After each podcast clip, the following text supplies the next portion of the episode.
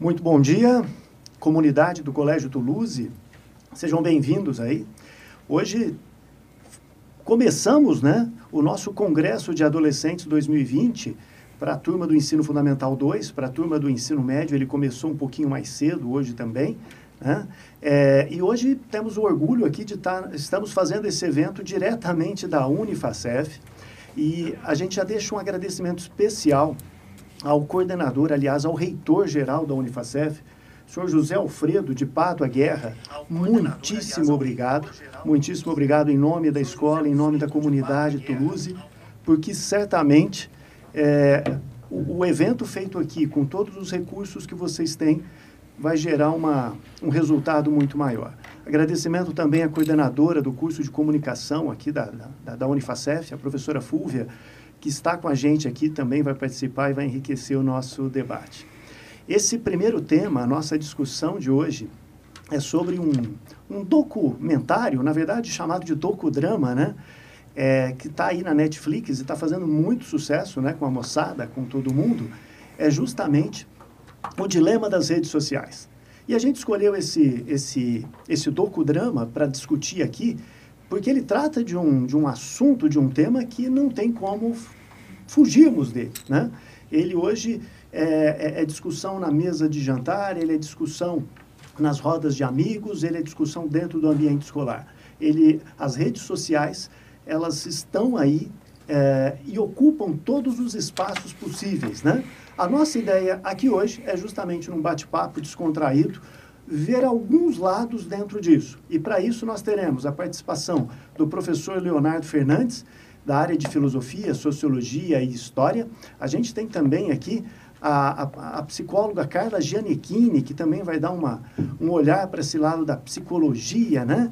O professor Paulo Barros, que vai falar um pouquinho dessa questão dos algoritmos, da inteligência artificial por trás das redes sociais. E a gente tem a honra de ter a professora Fúvia conosco, né? E ela vai falar um pouquinho da questão justamente do marketing, da publicidade por trás disso tudo. É um prazer imenso. E, moçada, vamos lembrando aí aos, aos alunos, aos pais, ah, estamos aguardando aqui as perguntas de vocês, os comentários de vocês, para que daqui a pouquinho a gente direcione essas perguntas para que os professores aqui possam responder a tudo isso, ok? Sejam muito bem-vindos. Vamos lá. Professora Carla, psicóloga Carla Giannichini. Gostaria de começar? Gostaria. Carla, para quem nunca falou nada, o Alexandre se saiu. Nossa, excelente. Ele foi, acabou Ele de ser tá contratado pela Web Rádio. Bom, agora vamos ver eu. Bueno. Como sairei. Ele nem respirou, gente. Ele foi que foi. Bom dia. Eu vou fazer uma breve introdução a respeito do documentário. A intenção desse documentário é nos mostrar que tudo que fazemos online é rastreado. E dessa forma, mede e grava, inclusive, quanto tempo observamos determinados conteúdos. Conteúdos como foto de ex, se você é introvertido, se você é extrovertido, suas características de personalidade, suas neuroses, seus medos, suas alegrias.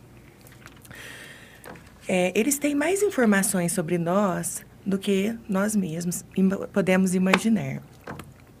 E, e, eles só conseguem essas informações porque nós aceitamos os termos e condições de cada aplicativo antes de começar. A grande sacada é utilizar nossos dados para prever nossas ações, como onde queremos ir, o que queremos comer, que tipo de vídeos gostamos, ou seja, que tipo de emoções mexem conosco. As redes, so as redes sociais, por meio dos algoritmos, utilizam nossos dados e os comercializam para as grandes empresas, a fim de que recebamos cada vez mais anúncios e consumamos aquilo que eles querem.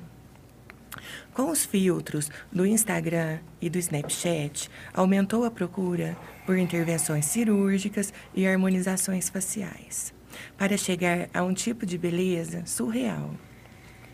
Isso faz a gente se sentir cada vez mais infeliz com o nosso eu, gerando ansiedade, angústia, aumento da taxa de suicídio, principalmente em adolescentes e sensação de exclusão. Além de tudo isso, a alta exposição da nossa identidade nos, nos veículos mediáticos gera uma compulsão por aprovação. O pior disso tudo é o desenvolvimento da cultura do cancelamento, ou seja, o que é aprovado é aceito e o que não é aprovado é excluído. Essa lógica perversa faz com que cada um fique no seu próprio mundo, perdendo a capacidade de dialogar, cada um tendo sua ideia, mesmo que seja oposta ou diferente. Bom, era isso que eu tinha para falar. Agora eu vou passar para o professor Léo. Muito obrigado. Bom dia, todo mundo. Prazer imenso estar aqui. Muito obrigado pelo espaço. Unifacef. Obrigado pelo convite, Alexandre. É, eu queria começar falando filosoficamente o que é um dilema. É, o dilema é uma alternativa em que não há uma opção satisfatória. E eu acho que as redes sociais elas trazem isso né, para a gente. Ao mesmo tempo em que nós reconhecemos a, a importância né, de, de estarmos mais conectados, ao mesmo tempo, a gente se vê diante de um, de um dilema, porque aparentemente os benefícios eles se igualam a, aos malefícios, né? Quando a gente para para pensar em termos da, da perda da nossa autonomia. Então, esse é o dilema das redes sociais. É, é ruim com e pior sem, né? Algo nesse sentido. É, eu queria, assim, filosoficamente voltar é, no tempo e, e fazer com que a gente pense um pouquinho sobre o projeto iluminista da, do século XVIII. O projeto iluminista ele trazia essa ideia de, de que nós devemos é, democratizar o acesso ao conhecimento, né? a gente deveria levar as luzes do conhecimento para uma população é, que estaria submersa ainda nas trevas medievais, né? No entanto, quem é aluno meu aí do, do, do ensino médio sabe o, o, quanto a gente já falou da razão instrumental, que é um conceito muito importante para a escola de Frankfurt, que vai falar que esse projeto iluminista, na verdade, ele veio para dominar a humanidade, não para libertar. Então, como consequência dessa razão instrumental, a gente tem uma mera ferramenta, um instrumento mesmo de dominação. É, se a gente analisar por essa ótica, de fato, as redes sociais talvez seriam o, o exemplo máximo né, da, da razão instrumental sendo colocada em prática. No entanto, é, a gente não pode deixar de levar em consideração também aquilo que outro membro da escola de Frankfurt, que é o Habermas, ele vai falar que não há democracia sem diálogo.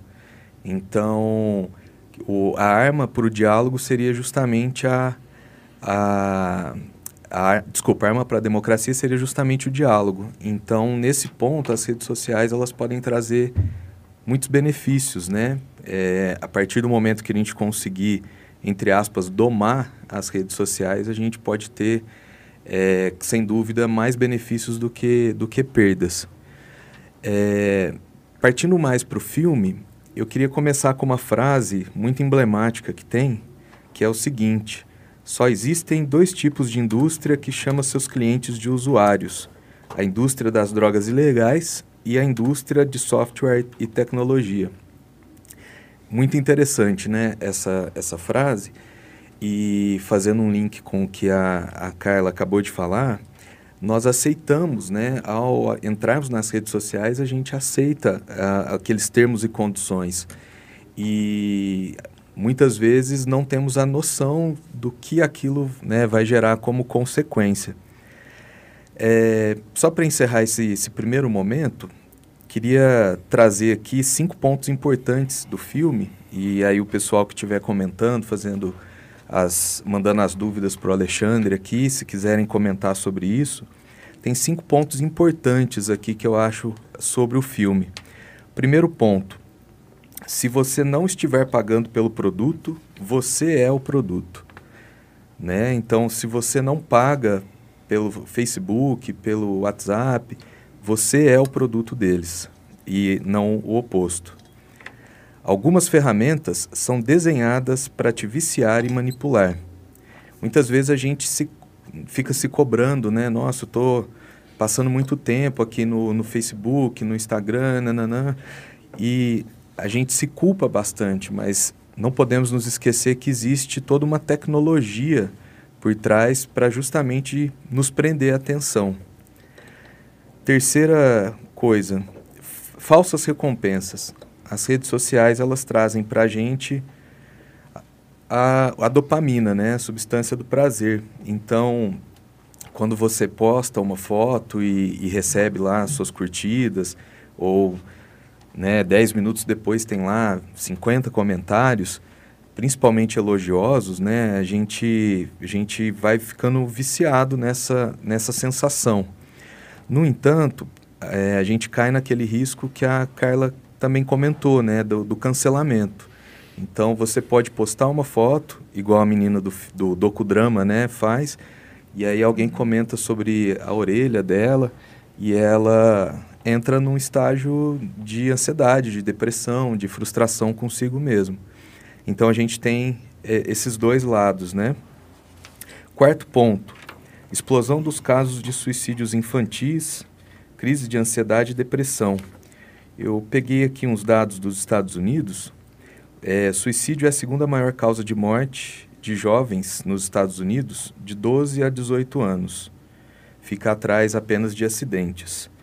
E a gente tem um recorde de mortes de meninas entre 15 e 19 anos por suicídio, sendo que o número dobrou de 2007 a 2015. E então a gente entra nessa questão do, do de não se sentir apto, né, a, a tão competitivo igual de, achava, né, que deveria ser ou acha que deveria ser e não tão bonito também como a, a gente tem estipulado como padrão de beleza. E por último, é, as fake news se espalham seis vezes mais rapidamente que notícias verdadeiras. O que, se tiver alguma pergunta, né, nesse sentido, a gente pode falar inclusive da, da, de como as redes sociais elas podem alterar resultados de eleições, por exemplo. Então, é, mais uma vez a gente bate nessa tecla do dilema. Ao mesmo tempo em que temos coisas positivas, também temos que saber dosá-las com, com todos esses pontos negativos né, que, que vêm no, dentro do mesmo pacote. Por enquanto, essa é minha fala, e se tiver alguma pergunta, a gente está aqui para responder. E você agora? Pessoal, muito bom dia. Eu sou conhecido dos alunos do ensino médio, eu sou professor de matemática na Escola Toulouse e os demais alunos não me conhecem ou se conhecerem é eventualidade. Muitos pais devem me conhecer porque eu sou duas coisas, um velho professor e um professor velho. É, estou na educação, esse é o 48º ano em que eu trabalho com escolas. Tá? eu fui convidado para falar um pouquinho sobre os algoritmos. Eu gostaria de fazer uma prévia a respeito de quem faz o documentário, quem coordena. Eu percebi que de todos eles, o principal articulador é um engenheiro responsável pela parte de inteligência artificial e outros detalhes que trabalhou no Google, no Facebook. O nome dele é Tristan Harris. Eu não o conhecia. Ele é jovem e faz parte dessa turma do Vale do Silício que fez a informática explodir como a maior indústria do momento. A informática, seguramente, é campo da ciência que mais gera recursos financeiros. E qual é a credibilidade desse documentário?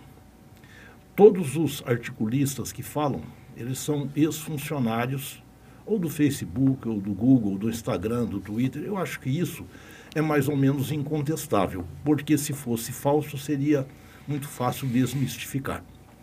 Quanto de verdade tem naquilo que eles dizem? Eu acho que tem muita. Mas eu acho extremamente perigoso, tendencioso você depositar todas as suas cartas, todas, numa única proposta. Tá?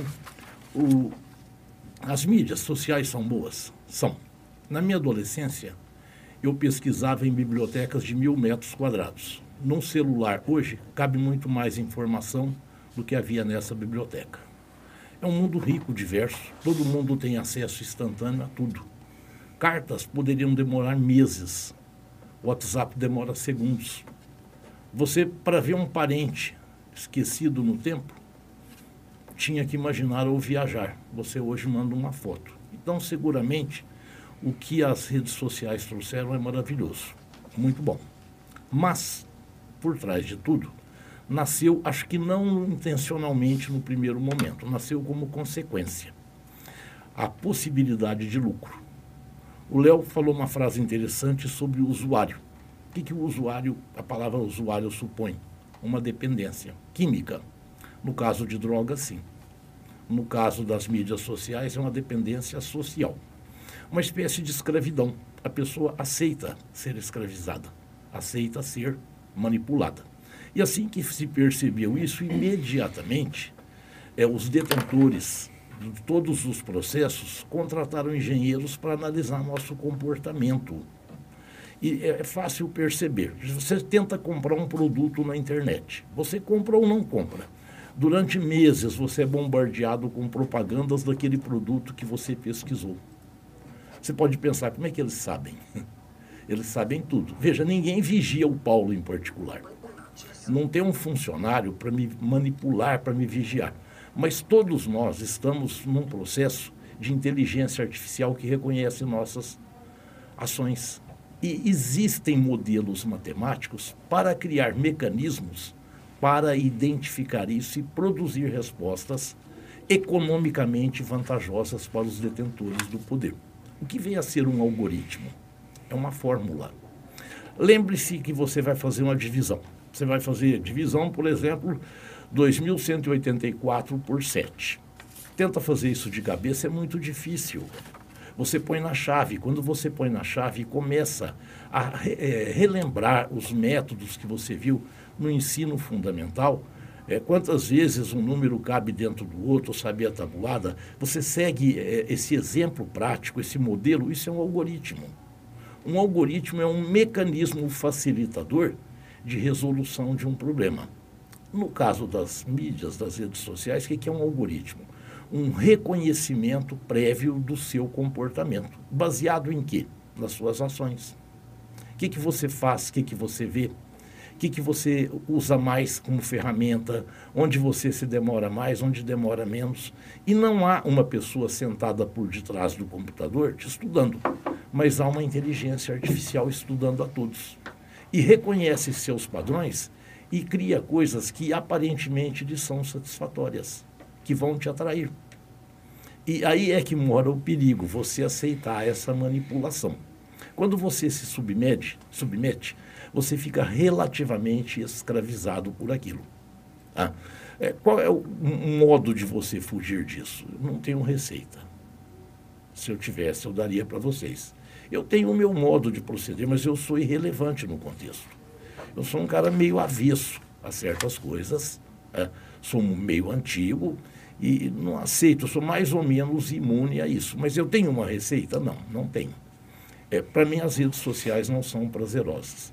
Eu não tenho Instagram, não tenho história, não tenho Facebook. Eu já tive quando eu montei um curso de física, mas eu abandonei por falta de é, solidez. O curso não progrediu. Deve fazer uns 4 ou 5 anos que eu não utilizo. Então, não tenho. Eu não tenho interesse. Isso não me atrai. Mas atrai a maioria das pessoas. E essa atração ela pode se tornar um vício. E se ela se tornar um vício, você passa a ser seguramente um produto. Você é um investimento. É você que é o produto que gera lucro. Como é que você gera lucro? Aceitando as propagandas expostas, diretas ou subliminares que vêm em todo o contexto. Esse é o dilema. Usar ou não usar a rede social? Se você usar, qual é o momento adequado de você interromper? Se você não usar, quanto você vai ficar para trás num mundo que evolui exponencialmente? Então, está aí o dilema para nós pensarmos. É bom ou é ruim? Como tudo no mundo, ele não é unilateral. Ele não veja um lado só. Tá? Eu acho que temos que ter sabedoria para usar sim. Mas sabedoria também para nos recusarmos a ser massa de manobra, a sermos meramente gado que aceita uma dominação bovina. Isso não, não pode funcionar com o ser humano. O reconhecimento disso nos liberta, ele nos torna livre para escolhas. Aí está o dilema. Vamos repetir: o que é mesmo um algoritmo? Um algoritmo é um processo prático para identificar uma solução de um problema e aplicação da resolução. Qual é o problema? Vender para nós. O mecanismo é identificar o que você potencialmente está disposto a comprar. Quanto do seu tempo, quanto da sua vida você vai doar para as redes sociais. É isso aí, pessoal. Terminamos. Professora Fúvia. Oi, pessoal, bom dia. O professor Paulo, aqui do meu lado, foi meu professor. Eu sofri muito, viu, gente? Eu entendo vocês aí. Hoje, quando eu encontrei de manhã, falei, Paulo do céu, deu até tremedeira. Muito bem, eu não vou defender a rede social, mas eu vou colocar alguns fatos, porque é muito importante que a gente entenda o que está por trás dessa produção eh, paga né, pela própria Netflix. E também que a gente entenda que o ser humano sempre foi produto. Isso é muito antigo. né? Então, por exemplo, programas de TV, novelas, programas de auditório. Até hoje nós temos Luciano Huck, Faustão. O que, que se faz nesses programas? Eles precisam ser pagos por alguém. Então, durante toda a programação de novelas, a gente tem os merchandisings, nos filmes a gente vê a inserção desses produtos sendo usados e consumidos. Obviamente, porque isso é uma forma de influenciar o ser humano, muitas vezes indiretamente, correto? Para que a gente consuma e esse dinheiro possa pagar aquela produção que, na verdade, está nos entretendo. Então, é uma relação de troca. Né? Eu estou aqui em casa, eu quero assistir alguma coisa, muito bem, eu tenho que pagar por isso. Quem é que vai fazer isso de graça? São coisas caríssimas, principalmente com nível de exigência que a gente tem hoje para se sentir entretido. Então, não tem como. Eu vou assistir uma novela, uma novela da Rede Globo, cuja produção é caríssima. Quem que vai pagar por isso? Então, são os próprios comerciais, dos breaks comerciais, e também dentro dessas novelas a gente coloca a farinha Dona Benta, para mostrar como que a farinha Dona Benta fica um bolo bom e aí você recebeu ali o seu amado para é, um chá da tarde. E aí a, a gente lembra da farinha Dona Benta quando vai ao supermercado comprar alguma coisa. Então, o tempo todo, as pessoas, a indústria, todo mundo está tentando vender alguma coisa para a gente, até por uma questão de, de, de, de giro, de capitalismo. Né? Acho que o que o documentário trouxe à tona, que é muito importante realmente a gente estar tá aqui discutindo, as famílias discutirem em casa, é o quanto isso está desequilibrando as pessoas dentro de casa. Né? Então, primeiramente, é importante a gente entender o seguinte: o que, que será que a, a Netflix tem interesse, teve interesse em levantar esse documentário? Não é só levantar a questão, mas a gente ainda não sabe o que vem por aí. A Netflix vive de streaming, de vídeos. Então, de repente, se eu tiro um pouquinho as pessoas da rede social, será que eu ganho um pouquinho de audiência uh, na minha programação? Pode ser. E isso não tira, de forma alguma, o poder e o fato da discussão do tempo que nós estamos passando na rede social. Principalmente os jovens que nasceram dentro dessas redes, né? E a gente também tem que levantar o seguinte Uh, Spotify também tem isso, YouTube, uh, todos, TikTok, principalmente TikTok, que a turma está envolvida demais com o TikTok. Então, não dá, a gente fala, é legal, é legal, mas como é que eu vou usar isso daqui para frente? Né? E entender o seguinte, uh, o algoritmo, que o professor Paulo muito bem explicou, fiquei até contente, porque você foi de uma clareza muito interessante. O algoritmo, ele não é mal, como é retratado no filme. Né? No filme, eles colocam, ao meu ver, de uma forma exagerada, três a, a personagens ali, como se eles estivessem querendo, querendo algo ruim para a pessoa. Então, vamos fazer isso, então vamos prejudicar. Não é tão dramático assim. Né? O, o, professor Paulo, vamos começar uma discussão aqui para não ficar palestra, né? Sim. O algoritmo não tem sentimento, não. não é? Ele é uma programação. Ele nem os algoritmos práticos da matemática foram pessoas que criaram. Dos algoritmos das redes sociais, as pessoas não têm essa capacidade, porque há muitas variáveis, muitos dados. Quem cria isso é uma inteligência artificial, sem emoção. Perfeito. E é exatamente o que o Steve Jobs falou numa entrevista. Uma vez perguntaram para ele assim, Steve Jobs, qual que é um, o que, que você tem mais medo? Eu nunca esqueci essa reportagem dele. Ele falou, tenho medo da inteligência artificial. E aí falaram, mas por quê? Porque ela não tem sentimento. Então, quando ela tiver que fazer um julgamento, ela vai pela lógica. Então, isso é muito importante a gente entender que uh, o algoritmo, ele, ele, ele foi programado. Ele, ele pode ser programado para evitar algumas, alguns efeitos colaterais que nós estamos vendo e discutindo hoje. Ele pode. E as empresas estão trabalhando para isso.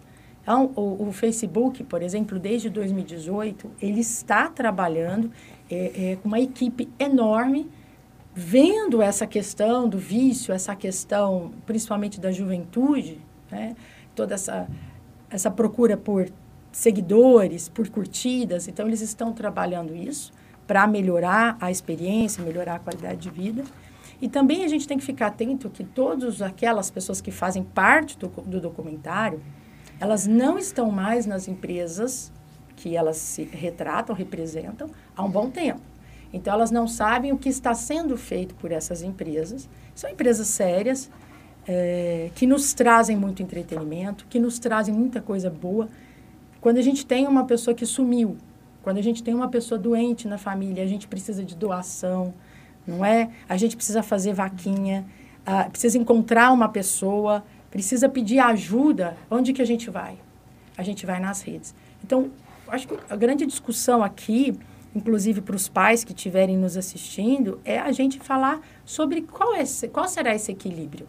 Sim. Até porque Aliás, a gente tem os é games, né? As perguntas que surgiram aqui é, é justamente sobre é, esse ponto de equilíbrio. Né? Essa... E, e, assim, não é só rede social, né, Alexandre? De repente a gente amplia essa discussão. Sim. E os joguinhos? Sim. A vida toda, é, é, os pais colocaram para a gente, quando lançaram o videogame, é, quanto tempo a gente podia jogar de videogame. Depois, quanto tempo podia ver de TV? Aí veio a TV a cabo. Aí foi uma maravilha. quanto tempo podia ver de TV a cabo? Então, essa turma de hoje, eles têm muita oferta de entretenimento. Como é que fica isso, hein, Carla? O que você acha? Eu acho que essa questão tempo é uma questão para a gente pensar muito, tanto como pais, como nós mesmos, né? O que fazer com o nosso tempo? É aprender a dividir, fazer um esporte, ter um contato com a natureza, ler um bom livro, conversar com pessoas, ouvir opiniões diferentes das nossas. Eu acho que essa é uma grande questão, até que foi falada no documentário. A gente tem uma atração muito grande por assistir e ficar atentos em certas coisas que trazem para a gente uma afirmação daquilo que a gente acredita. Eu acho que é importante a gente mudar. Por exemplo, nós estamos aqui conversando. Nós estamos com um professor de matemática. Então, quer dizer, nós estamos com uma publicitária, uma psicóloga, um professor de socio filosofia, filosofia, e so sociologia. Então, assim, são várias opiniões, sem contar o Alexandre, né, também. Então, eu acho que é importante a gente ter opiniões diferentes o tempo todo. Então, ocupar o nosso tempo com essa divisão. Fazer de tudo um pouco. Não ficar só numa situação escravo daquela situação. Eu acho que a questão do tempo seria isso. E, o Carla, aproveitando aí, tem um ponto que o, que o docudrama trabalha também, que eu acho que tem muito a ver com o momento que a gente está vivendo, né? que é a questão das fake news. Sim é um ponto que é colocado lá. Porque além dessa questão de consumo, que a gente já andou discutindo aqui, tem essa questão de vender também ideologias, vender ideias e nem sempre ideias verdadeiras. Né? Essa é que é a grande discussão. Uhum. E aí me lembrou aqui que em 1948, né, o George Orwell, escritor inglês, ele publicou 1984. Né? Sim. E, e é, uma, é uma distopia, um livro que é uma distopia, na verdade, que mostra muito esse, esse, essa sociedade controlada, né? essa sociedade que fica controlada, no, no caso do livro especificamente, pelo Estado. Né? O, o, Big Brother, o grande irmão, controla toda a sociedade com uma vigilância gigantesca. Vigilância é essa promovida pelos algoritmos, de certa forma, né? e, e lá no caso, para tudo. Né? Mas aqui, não vamos ficar presos ao Estado, mas que nós temos aí uma, uma, uma um controle social, seja do mercado, seja de, de, correntes políticas de esquerda, de direita, de meio, de centro, de todos os lados, que estão né, é, veiculando informações. Sim. E muitas, muitas delas sem nenhum cunho de verdade. E acho que a grande questão é justamente essa, né? A gente saber de onde a gente está colhendo essas informações. Porque a gente está mudando o rumo do, do país, da, da, de tudo, né? Com, e vivenciamos isso agora com as vacinas, né? Com as vacinas, com a pandemia, com verdades aí absurdas que foram colocadas, falsas verdades, né? Pseudo-verdades, que foram jogadas nas redes sociais e as pessoas acolheram como se fossem verdadeiras. Então, é uma das coisas que mais me assustou dentro do documentário, e é algo que a gente vê plausível, né? Mas concordo com a professora Fúvia. Vejo também os, os meios de comunicação se movimentando para tentar frear isso. Né? É que não é tão simples assim, porque, afinal de contas, quem está ali é, são milhões de pessoas escrevendo o que querem. Né? Então, a questão é pensar o porquê que nós estamos tão robotizados. Por que, que a gente vai perdendo contato com o nosso próprio eu? com a nossa ideologia, com as nossas crenças. Por que a gente não conversa, não troca ideia, não pesquisa? A gente simplesmente vai seguindo. Vai seguindo aquela informação e vai usando essa verdade. Não entra em contato com o próprio eu. Isso é uma coisa que me preocupa muito. É aquele clichê, né, Carla, de as redes sociais elas nos, nos aproximam, né, ao, ao mesmo tempo em que nos afastam também, Sim. porque a gente vai ficando fechado no nosso mundinho, né, cada vez mais e, e se tornando pouco aberto ao diferente, né? Uhum. É, então, é muito... É, à medida que, que os algoritmos vão funcionando, igual o Paulo falou, você começa a ser apresentado apenas a coisas que vão te interessar e aí você acha que o mundo é aquilo, né? Que não existe um pensamento que possa ser discordante do seu. E aí quando você for conversar com alguém que pensa diferente, Parece que a gente perdeu é. um pouco essa capacidade de, de uma síntese, né? Uma dificuldade de lidar com a crítica. Isso. Qual que é o nariz perfeito? Como é a boca, a orelha, o cabelo? Como que eu tenho que ser? Por que, que eu não posso ser o que eu sou? Eu tenho que ser algo igual. Todo mundo igual. Todo mundo com aquele estilo de roupa, com aquele estilo de cabelo, né? Principalmente adolescentes. Não só adolescentes, né? Nós mesmos, adultos. Então, assim, eu acho que essa parte da crítica, de poder ser o que é, isso é muito importante, é libertador. Então, essa é a parte que eu penso comigo, que me assusta muito. Não poder ser livre, não poder ser o que se é. Aproveitando aqui, só vou fazer uma leitura. O Eduardo Soares fez uma participação muito legal aqui. Ele colocou o seguinte, ó. É preciso usar a democracia das redes para o diálogo. É que proibir é mais fácil que educar. Sim. Parece que também há um interesse em silenciar as pessoas nesse movimento do documentário, unilateral. Né? Foi observação do Eduardo Soares, obrigado aí. É o né? nosso professor aqui do é? curso, é? fera. O Edu, ele é especialista em mídia digital, é, é, marketing de conteúdo, é correspondente da CBN, portal Break e EPTV. Que legal. Ele é um professor que a gente brinca que ele é onipresente. né, Edu? Legal que você está aqui conosco professora Cláudia também encaminhou, né, que isso tudo que está sendo aí gerando cada vez mais depressão nos nossos meninos, né? Sim. Carla Thaís. É, essa questão que foi levantada de proibir, de não educar, né? Eu acho que a gente precisa conversar, conversar com os nossos adolescentes, com as nossas crianças e tentar entender o que está sendo tirado daquilo, o que, que eles estão aprendendo com aquilo. É uma coisa que eu sempre pensei assim, na época dos meus filhos pequenos, ainda tinha novela, né? Hoje em dia tem, mas acho que quase ninguém assiste. Então todo mundo perguntava, mas você deixa seu filho assistir novela? Como assim? Eu acho que é uma boa oportunidade. Vamos assistir, vamos conversar, vamos trocar ideias sobre o assunto. Eu acho que a questão é que são muitas oportunidades da gente entender o que se passa na cabeça dos nossos filhos, dos nossos adolescentes. Entender o porquê que eles estão tanto ali, porquê que eles estão tristes, porque muitas vezes está muito triste, fechado, sem conversa. Por quê? Por que, que não está trazendo prazer? E por que que não traz prazer faz você ficar cada vez mais mergulhado? Porque eu acredito muito na questão de vamos viver bem, vamos fazer coisas que nos façam bem. Se não está fazendo bem, tem uma outra questão por trás, que aí eu acredito que é individual, que possa ser familiar. Por isso que a pessoa fica tão viciada. O, Carla, aproveitando, surgiu uma pergunta aqui que eu acho que você já pode até falar nisso. Para a psicologia, tem algum tempo ideal para deixar as crianças na, nas redes sociais, na, na internet? Assim? Teria uma, uma sugestão para os pais que estão perguntando? Então, para a psicologia, a gente não coloca muito tempo, porque isso é uma coisa pessoal. Né? A gente coloca é, o que, que você está fazendo ao longo do seu dia, por exemplo. Você está conseguindo distribuir seu tempo? Você está conseguindo estudar, ter boas notas, está conseguindo fazer um esporte, você está conseguindo ter um contato com a natureza, sei lá, com um animal, com seu pai, com sua mãe, com seu irmão. Então, eu acho que é isso, é distribuir esse tempo. Tem, tem falado muito, sido muito falado, a questão de não entrar em, em redes sociais à noite, antes de dormir que prejudica o sono, que pode causar insônia, mas isso é muito pessoal. Então eu acredito que cada caso é um caso.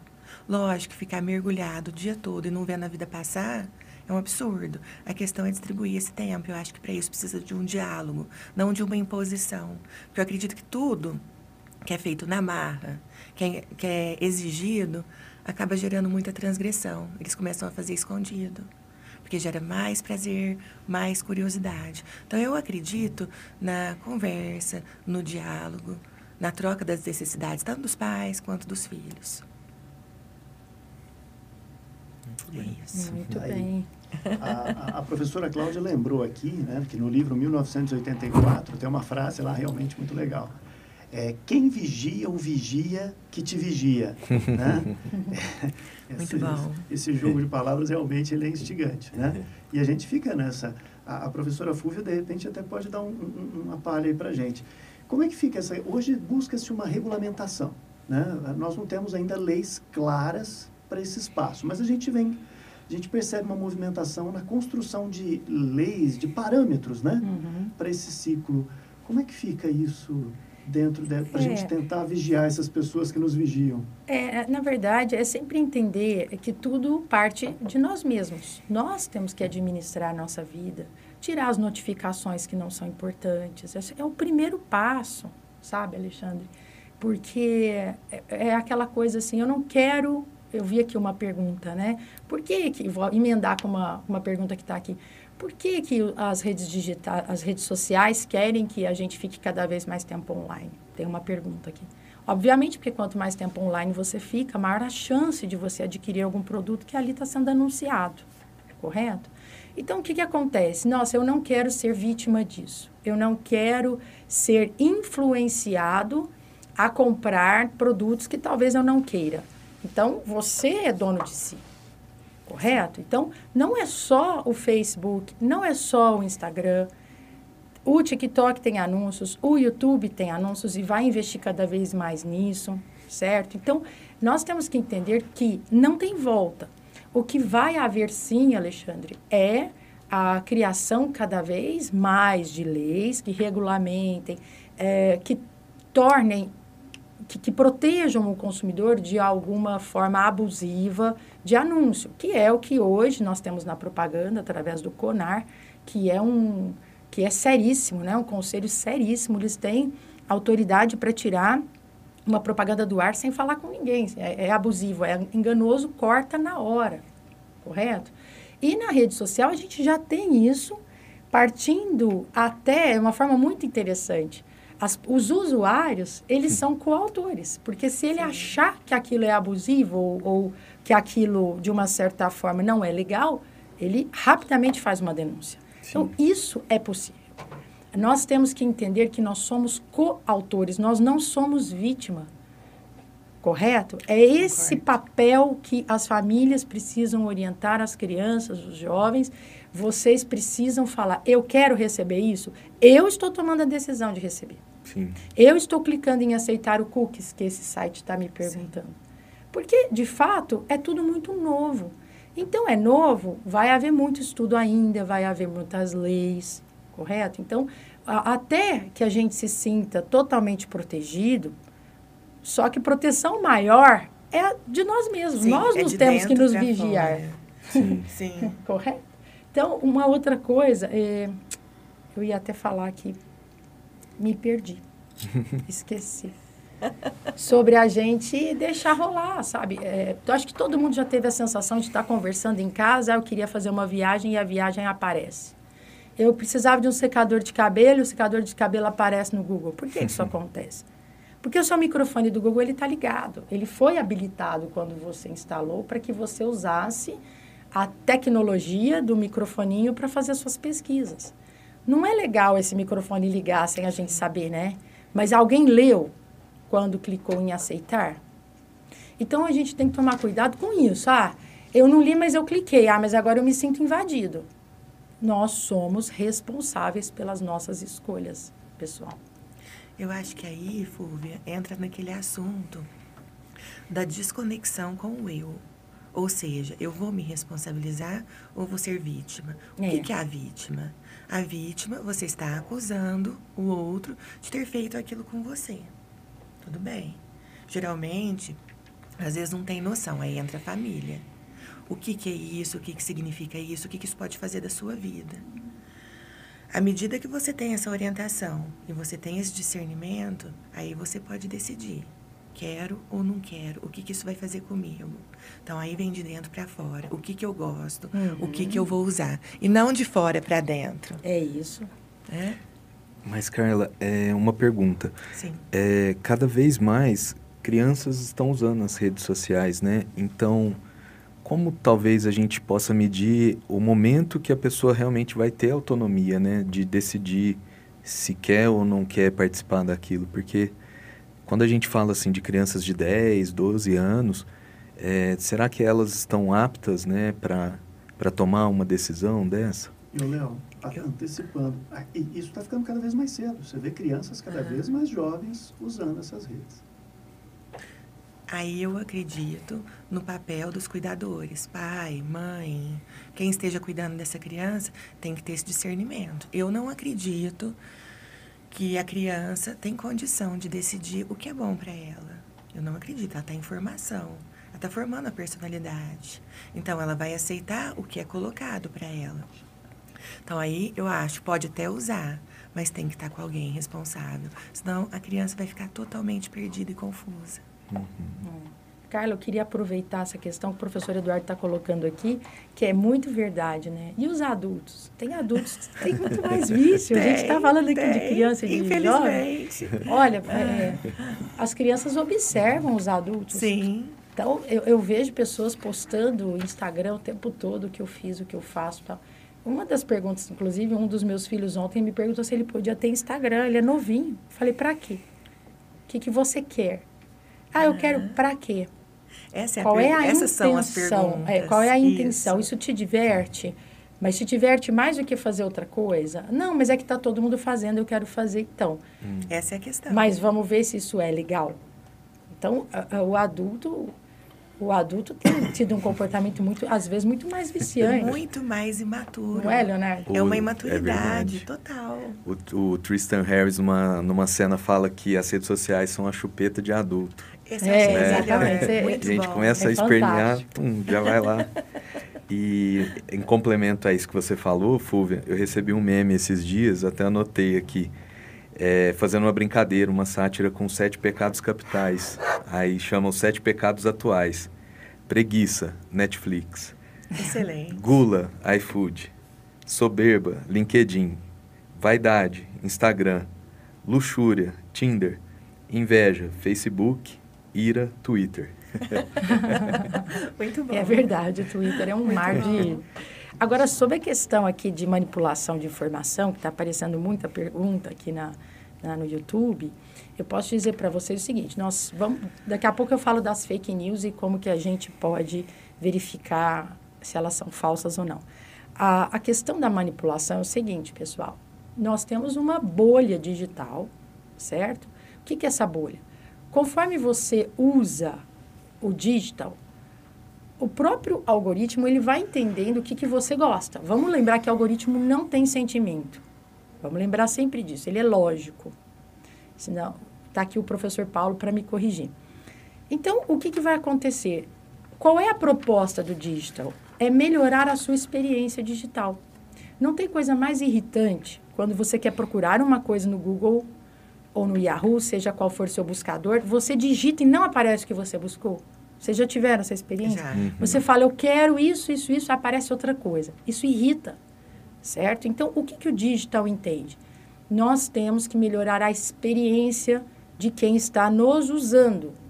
Muito bem. Então, a, a partir disso, ele começa a, a, a, com esses algoritmos, com essa programação, a evitar te mostrar aquilo que ele entende que não é do seu interesse. Não é só para manipular, não é isso, não é esse lado só tão mal. É no sentido de, bom, se ela nunca clicou na vida das baleias, por que, que eu vou mostrar a vida das baleias para ela? Ela não tem interesse nisso, entende?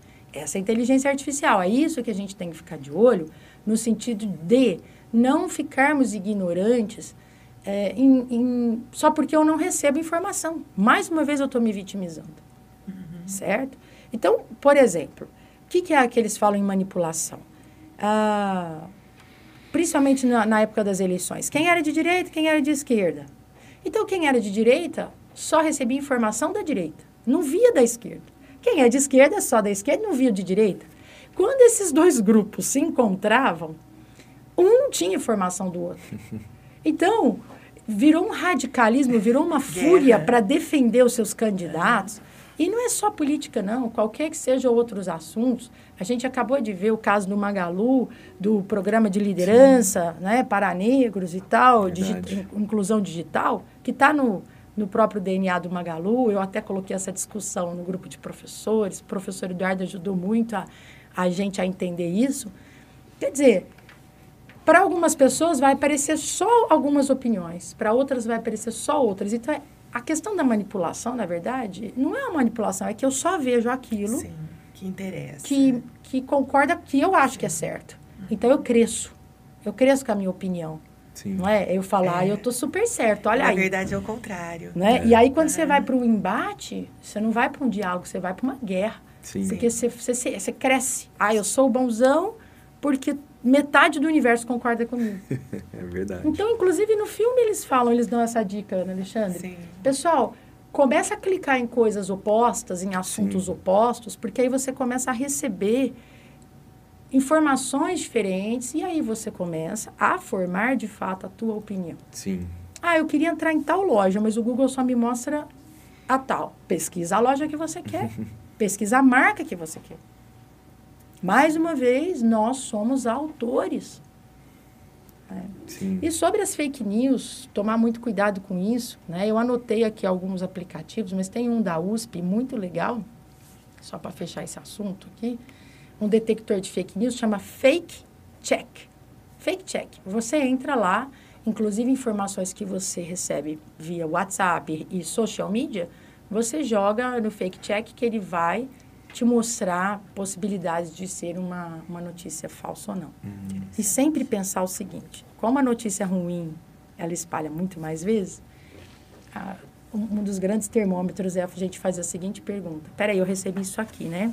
Nossa, que história picante, que legal, vou passar para frente. Só um minutinho. Qual é a intenção dela?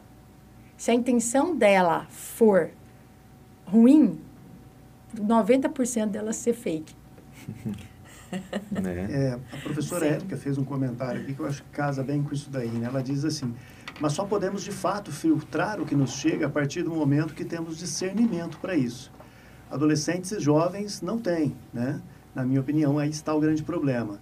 Ou seja, realmente, né? Hoje em dia, se a gente não tem leitura, não tem uma educação, não tem isso, quando a gente pensa no, no, no, no Brasil como um todo e no mundo como um todo, é, essa, a, a, a gente está no momento de fast food da, da cultura, né? A gente quer tudo muito rápido. A gente assina o contrato lá, colocando concordo e simples, não lê nada, né? E aí a gente acaba sendo escravizado por isso. Também gostaria de ler o comentário do, de um pai de aluno, o Arthur Futami, né? Que fez um comentário legal. A internet normalmente é uma terra de ninguém, mas é preciso nunca esquecer que os filhos são de alguém. Que tenhamos atenção e cuidado com as terras que eles frequentam, ou seja, o papel da É família verdade, nesse sim. processo, né? Sim. E foi o que a a Carla comentou, todo mundo comentando, né? Essa é uma grande questão aí também. O, ó, há uma pergunta aqui que já foi colocada aqui por várias pessoas de modo diferente. Se minimamente, acho que Carla, né? É, você colocou agora há pouco que isso depende de pessoa para pessoa, mas inicialmente, assim, você daria um número razoável para alguém ficar nas redes sociais durante um dia, só para um ponto de partida? Muito difícil, está me apertando. é, não, é que... Bom, eu penso que depende da idade, né, também. Se for criança, é, pré-adolescente, umas três horas no máximo. No máximo, acho que é muito, inclusive. Duas horas, três horas, no máximo, mas não direto. Cortado, pausado. Adolescente. E o que, que é que ele está fazendo? Qual que é o objetivo dele ali, né? Isso, essa é a questão. É uma pesquisa? O objetivo é pesquisar, o objetivo é entender algum assunto, ou o objetivo é mergulhar e esquecer do mundo externo? Porque a minha questão é essa. O tempo, para mim, ele é o de menos. A minha questão é perguntar o seguinte: o porquê daquilo? Porque pode ser gostoso, pode ser interessante, às vezes é até super saudável. Mas eu acho que a questão é mais o porquê do que quanta hora. Não dá para mensurar, é difícil. Porque esses, essas horas podem ser super boas, como podem ser péssimas. 50 minutos, meia hora pode ser péssimo. Uhum. Então é muito difícil mensurar isso, do meu ponto de vista. Eu acho que isso vai de pessoa para pessoa. Caminho uma, uma pergunta aqui para o professor Léo. Léo, da área de filosofia, né? Você é um cara da área de filosofia, sociologia. Uhum. E a gente está falando de muitos problemas dentro das redes sociais, mas também foi levantado isso aqui, né? Será que é possível a gente também estabelecer uma nova forma de, de, de filosofar dentro das redes sociais? Nossa, excelente pergunta. É, a maior característica da filosofia é o pensamento crítico. Né? Então, eu acredito que se a internet, as redes sociais como um todo, nos ajudam na elaboração de um pensamento crítico, Aí a gente está falando da construção de, um, de uma filosofia, assim, que a pessoa pode né, absorver aquilo lá e colocar né, dentro do, do seu contexto. Agora, se as redes sociais não sendo muito bem utilizadas e, e acabam com a autonomia né, da, do indivíduo, aí eu acredito que pode ser até um movimento oposto. O que as redes sociais estão fazendo seria oposto à, à filosofia. Perfeito, perfeito. Estou ah. colocando aqui no chat, no chat o, o fake check, viu, pessoal? Para vocês oh, poderem Ótimo. consultar. Bacana. Gabriela Terra lembrou a frase que vocês já falaram aí, né? Se você não paga pelo produto, o produto é você. Sim. A gente estava falando da, das fake news agora mesmo, né? Eu lembrei de uma frase de um dos ex-executivos que ele fala que a verdade é chata. né? Então, por isso que as fake news elas propagam tão mais rapidamente. E, e hoje, assim, a gente tem uma publicidade que, assim, ela, ela meio que foge, é, uma publicidade nas redes sociais, eu digo, que, que depende das pessoas e não das empresas, mas que muitas vezes foge do, do bom senso, né? Por exemplo, teve a inauguração de uma loja da, da Avan, né, na semana passada, lá em Belém do Pará. E foi muito criticada nas redes sociais a forma como né, deixaram as pessoas entrar da, daquele jeito, sem máscara e tudo mais. No entanto, isso melhorou a imagem da Avan nas redes sociais. Mais pessoas começaram a seguir a página. Então, é, eu sinto que muitas vezes as pessoas elas não têm assim o bem como finalidade, mas sim a, a, a, a, audiência. A audiência, exatamente. A audiência. A busca por essa audiência é que é perigosa quando a pessoa não tem ética, a pessoa que faz. Sim. Sim. Né? Tem uma, um, uma pessoa que escreveu aqui no chat, eu perdi, perguntando por que, que a gente usa Photoshop para montar os anúncios, montar as pessoas, né? Que isso não é legal, porque acaba mostrando algo que não é verdade. E esse comentário foi muito feliz. Muito. É, na França, por exemplo, já é proibido, eu não me recordo em quais outros países, eu acho que tem professores aqui do curso assistindo, se puderem colocar no chat aqui para me ajudar. Mas eu me recordo que na França é proibido. É exatamente para mostrar a pessoa como ela é, o produto como ele é, né? não tentar maquiar isso. É, e a gente tenta, principalmente em nossas aulas aqui, dar muito esse lado ético é, para que a gente não maqueie, mas sim melhore uma questão visual que precisa ser melhorado, né? Uhum. Aquela foto não ficou boa, tem uma sombra, tem um brilho que está excessivo demais, porque realmente é isso. Em todos, em todos os momentos em que a gente visa a audiência, a gente coloca aquela frase, os fins justificam os meios, quando a gente pensa assim, a gente já está errado. Perfeito. E se torna um padrão. E cria um padrão. Todo mundo igual. É. Sim. Né? O Photoshop é uma coisa assim, eu acho tão estranho. Parece que fica um padrão de beleza, um padrão de cabelo, todo mundo igual. E aí perde a graça. É aí que a pessoa se perde. Eu falo que perde o contato é. total com o eu. E o Carla, vamos lembrar lá da, né, do docudrama lá que tem justamente um personagem Sim. que vive isso, né? Uma Sim. garota que de repente é, é recebe uma crítica devido à sua orelha. Né? Primeiro ela coloca uma foto sem Photoshop. É. Pouquíssimas curtidas. Aí ela colocou lá para melhorar Filtro. tal. Aí começou várias, começaram várias curtidas. Mas só que de repente o comentário da orelha. Sim. Aquilo serviu para desabar o Foi mundo. Foi um comentário. Um, um. Ela um. se abateve com um comentário. E qual que é a graça dos de tantos bons? Nenhuma. Nem é real, porque não era ela também, era um Photoshop.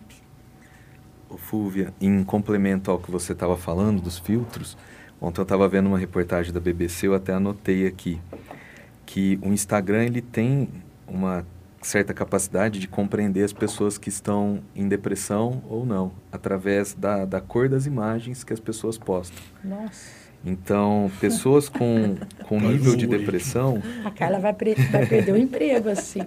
É, pensa bem. Né?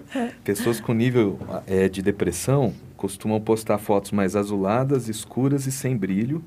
E, apesar de usarem menos filtro, quase sempre usam o filtro Inkwell. Eles Olha têm esse só. dado. Pessoas que são menos deprimidas, né, que são, sei lá, não deprimidas, melhor dizendo, costumam usar mais filtros, preferencialmente o Valência, que ressalta cores mais mornas. Interessante, né? E vai para o lado mais do amarelado. Aí você brincou com a Carla, na mesma reportagem eu anotei que também. 10 likes, através de 10 likes, aí o Paulo também, se quiser né, ajudar a gente aqui, a partir de 10 likes que você dá no Facebook, o Facebook te conhece melhor do que você, os seus companheiros de trabalho. 70 likes no Facebook, ele te entende melhor do que os seus amigos. 150 likes, melhor do que a família. 300 likes, mais do que o seu cônjuge. Nós estamos ruins de amigos. Imagina a gente que, que usa 10 anos redes sociais, né? Tipo, eles nos conhecem, assim, muito melhor, melhor do que a gente mesmo. Do que a gente mesmo. Isso é um algoritmo e tanto. Eu por exemplo, nunca dei um like, nunca recebi um like, não tenho a menor ideia. então, para mim não faz a menor diferença. Sou pouquíssimo conhecido do Facebook. Tenho a menor ideia. É mais um algoritmo. É que o anonimato né, nas redes sociais, que, que ele, as pessoas acham que são anônimas, né? Na verdade, não existe. Onde você pisa ali, você deixa um rastro. Sim, mas é. E a é minha vontade é despertar. por onde você caminha, né? Minha vontade é despertar para o anonimato é. de uma hora para outra. é o que eu quero. Eu ouvi um depoimento de um adolescente falando assim: já pensou que delícia seria você acordar sem preocupar se alguém curtiu sua foto, se alguém deixou de te seguir, se você colocou alguma coisa, se aquela pessoa visualizou ou não? Já pensou se a gente fosse livre? Eu acho que a grande questão é essa. Não é tempo, não é certo e errado. É cadê a nossa liberdade para a gente poder ser o que a gente é, o que a gente quer ser. Exatamente. É isso mesmo. A Dani está falando aqui sobre criticidade, Dani. A gente falou exatamente disso no começo. Né? Essa questão da gente não se vitimizar, da gente tomar as nossas decisões. É bacana aí seu comentário, viu, Alexandre? Pode continuar. Não, é, tava essa, essa tendência, as pessoas nas redes sociais só colocam o que é bonito, né? ninguém se fotografa chorando, né, para se expor, ninguém se fotografa feio para se expor ali de uma forma geral. E a gente tem uma tendência de achar que o mundo todo está feliz, só a gente que não. Uhum. Agora é feriado, você vai ver quintas, sextas-feiras aí, que é uma, tal, muitos vão emendar, É, a gente está em casa, tentando se cuidar um pouquinho e tal. Aí você abre as redes sociais, parece que o mundo inteiro está na praia. Sim. Todo É verdade. Que mundo está numa tristeza. foto na praia, ou na piscina, ou no rancho. Você fala, pô, só eu estou em casa. né? É, é, parece que o mundo todo está feliz e só a gente que não. Isso É. joga a gente para baixo. Demais. Muito, Muito. Sabe? muito. Deprime. É, é, então, até quando você acompanha essas redes sociais com tanta ênfase, você fica para baixo, porque você se sente o pior. Parece que todo mundo está melhor que você, né? O que Aí não é é que eu verdade. penso. Com Aí vira um ciclo vicioso. Você entra, vê todo mundo bem e você em casa. Aí você fala, eu não tô bem. Aí vai virando esse ciclo vicioso. Isso é assustador. Isso é o que mais me incomoda. Sim. Com certeza. Eu, eu não- sei vocês, mas, mas eu não consegui me adaptar ao Instagram. Eu acho que de todas as redes sociais, o Instagram foi o que mais me mexeu comigo nesse ponto, assim, de meu Deus, eu sou horrível, eu sou burro, eu sou tudo, tudo de negativo. Porque parece que no Instagram, assim, as pessoas, elas valorizam mais ainda o que seria o, o perfeito, né? O externo. O externo. E essa questão da perfeição é algo que está incomodando muito o pessoal aqui no chat. Todo mundo falando sobre filtro, sobre aparência. Por que, que a gente não lança hoje com vocês, alunos da Escola Toulouse, pais que estão assistindo, uma campanha sem filtro? Acho excelente. Vamos começar. Eu nunca pus filtro numa foto minha. Nem eu. A gente é o que a gente é e o mundo tem que gostar da gente assim. Se a gente segue o que todo mundo faz, depois a gente não pode reclamar. E o, o digital, ele trouxe para a gente essa liberdade, liberdade de informação, essa questão da gente se manifestar, não é verdade? Um dia eu vi uma estudante colocando uma postagem que, que, que me chocou. Eu chamei ela no canto e falei para ela assim: se fosse a primeira página de um jornal, você colocaria essa postagem? Ela assustou e falou: não, não colocaria jamais. Eu falei: então por que você pôs na sua rede social? Uhum. Isso vai ser muito ruim para você. Né, Você colocou uma foto de você dormindo numa mesa com uma sensação de, de preguiça, de sonolência. Você está procurando trabalho. Sim. Quem vai te contratar com esse visual? Sim. Então, nós temos que pensar em tudo. Do mesmo jeito que você tem liberdade de se manifestar, de se expor, você também tem que ser o que você é. Para que ficar pondo filtro? Aham, Aí está a desconexão. Percebe? É incoerente. Ela quer um trabalho e coloca uma foto assim. Então, eu acho que a gente tem que estar o tempo todo É. atento ao que a gente quer e o que a gente precisa. Sim. Ó, lendo um comentário que surgiu aqui interessante, da Ana Tainara, ela escreveu o seguinte, "Desa- decidi desativar o Facebook, Instagram e Twitter há um, há um tempo, pois com eles e outras coisas desenvolvi ansiedade e me vi com problemas de atenção. No app de contar horas, ficava de 9 a 12 horas conectada. Olha Nossa, aí, cara. só metade é do dia. Tempo, metade do dia. E ó, isso não é. Ela foi sincera aqui em colocar, mas nós lá na, na escola mesmo, no convívio, nós já vimos e, e, né, acompanhamos alunos que, que andaram atravessando noites. Isso nas férias é muito frequente eles fazerem, atravessarem noites jogando. Então, né? aí entra o papel dos pais, dos cuidadores. Tem gente que não consegue. Tem gente que não consegue ter um limite. Vai passando, vai passando, vira um vício. Igual uma droga, que é o que você tinha citado. Então, a questão é saber qual é o limite. Porque 12 horas, pensa, é o seu tempo acordado. Tirando tempo para tomar banho, almoçar, fazer alguma outra coisa, o resto conectado.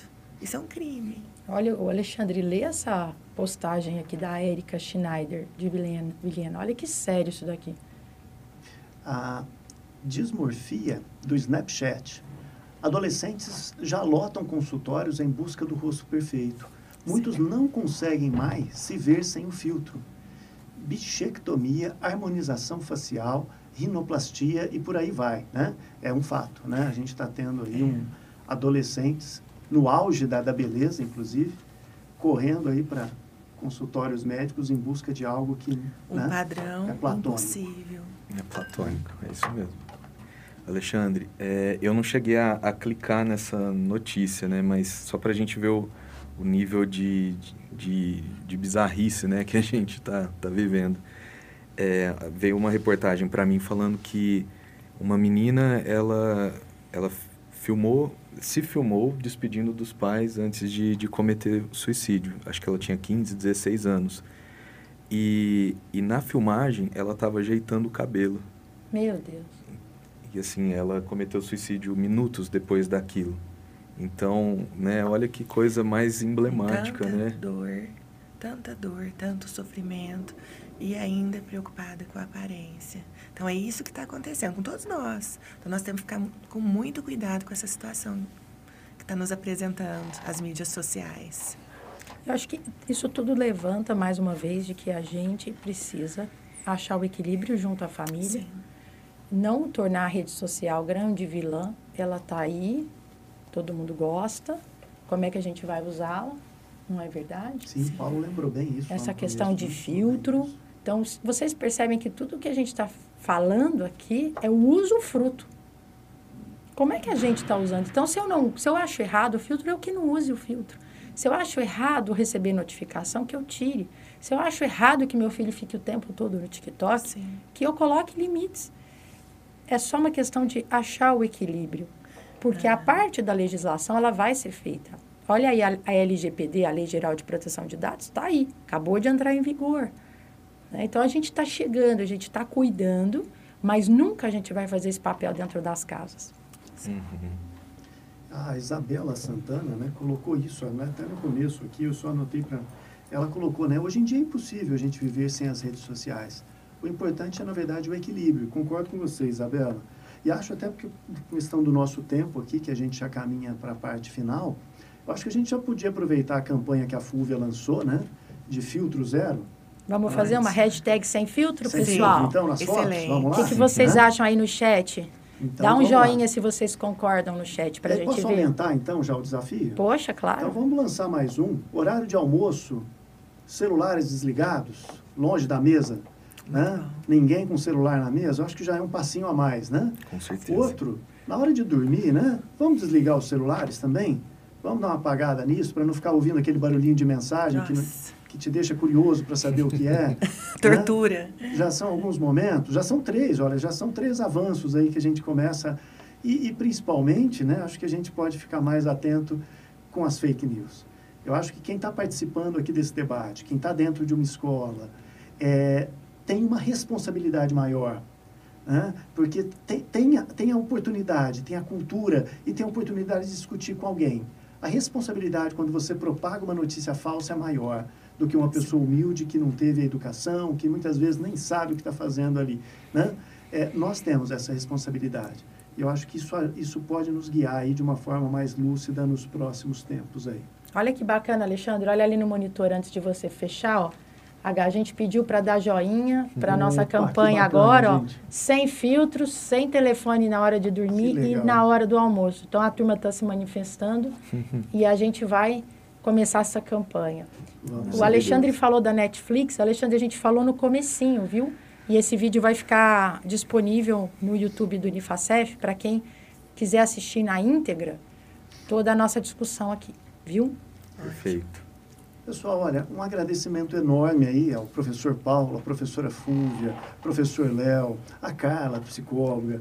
Um agradecimento de novo, reforço, à Unifacef, principalmente reitor José Alfredo, que, que bacana, viu? Muito obrigado pelo espaço, muito obrigado por essa possibilidade, tá? Tenha certeza aí que enriqueceu demais o nosso bate-papo aqui e eu tenho certeza também que a gente plantou uma semente dessa discussão na cabeça de muita gente. Eu acho que a gente contribui para modificar um pouco isso. Comunidade da Toulouse, obrigado pela participação, aos alunos aí que vieram, aos pais, né? E pessoal de todo lado aí, né? Gente que está participando aí do, da, da brincadeira, obrigado mesmo. Você gostaria de falar? Eu gostaria de falar alguma coisa em nome Não, eu do gostaria de Unicef? agradecer ao espaço de estar aqui colaborando com vocês. Acho até que eu falei mais do que eu Nós devia. agradecemos vocês. Mas- ajudamos muito, muito. Mas é, é a nossa área. Sim. Agradecer ao professor José Alfredo, nosso reitor, está aqui no chat também, como sempre, sim. muito presente em tudo que a gente faz. E a gente deve muito a ele esse espaço, essa estrutura, que também aproveito para deixar aberto a toda a Toulouse, a todos os setores da educação, que para a gente é um prazer levar discussões, conteúdos que enriqueçam a vida de todos. Espero de verdade que essa campanha que a gente começou aqui ao vivo, que vá para frente e vou cobrar dos alunos da Escola Toulouse para ver se está todo mundo aí praticando bem, viu? Muito obrigada, professor. Nós que agradecemos. É isso aí, gente. Um abraço a todos. A gente encerra aqui.